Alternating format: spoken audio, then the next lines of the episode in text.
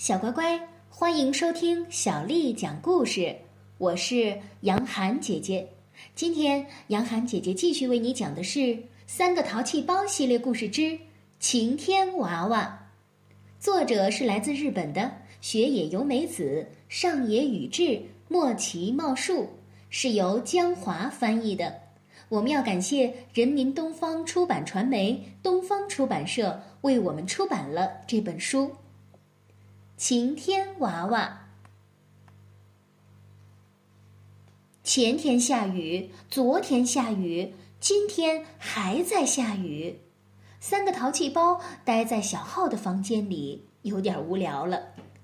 小贤望着窗外，忧心忡忡地说：“哎，明天还想出去郊游呢，可是这雨呀，一下就不停，非常不妙呀。”九美想了想说。那我们做一些晴天娃娃吧，小浩响应道：“没错，做出超级棒的晴天娃娃，来让天放晴吧。”于是，三个淘气包拿起工具，开始做他们的晴天娃娃了。小贤说：“呵呵，我要做最帅的娃娃，晴天小贤。”小浩说：“嗯。”我要做最聪明的娃娃，晴天小号。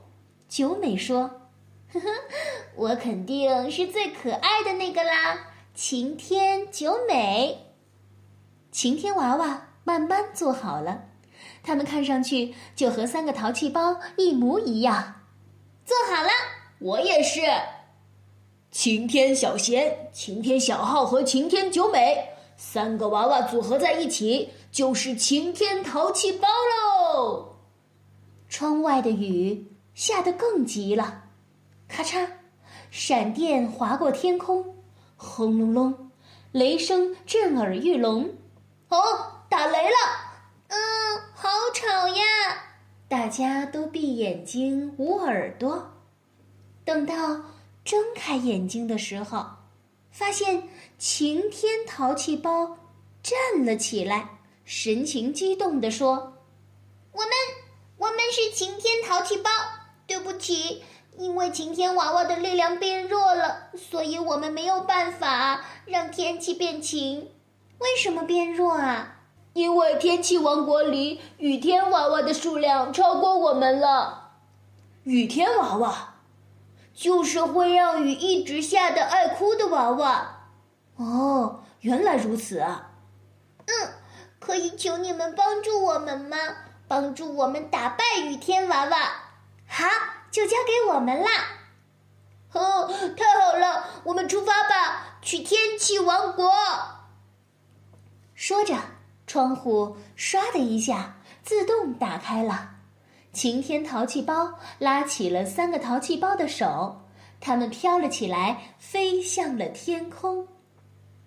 在雨中越飞越高，越飞越高，不知不觉间，三个淘气包就飞上了一朵乌黑的积雨云。这朵云上有很多雨天娃娃，你看，就在那儿，就在那儿呢。他们是在用眼泪降雨的。好，我们下去看看。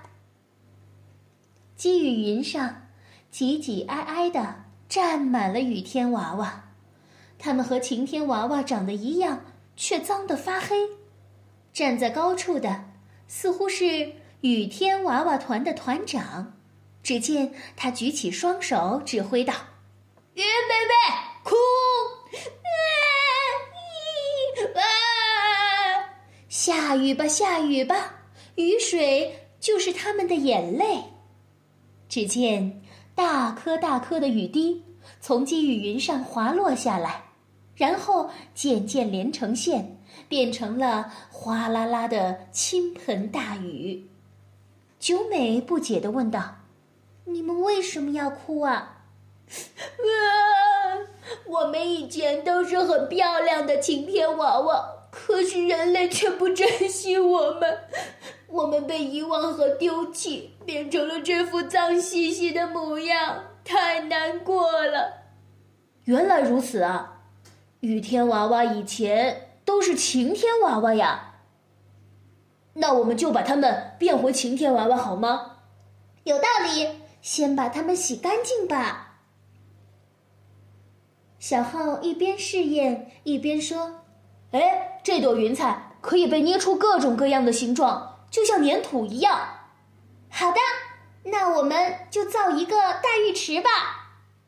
快看快看，九美在积雨云上挖了一个小洞，用力一按，水就流了出来。呵呵，现在有现成的洗澡水了。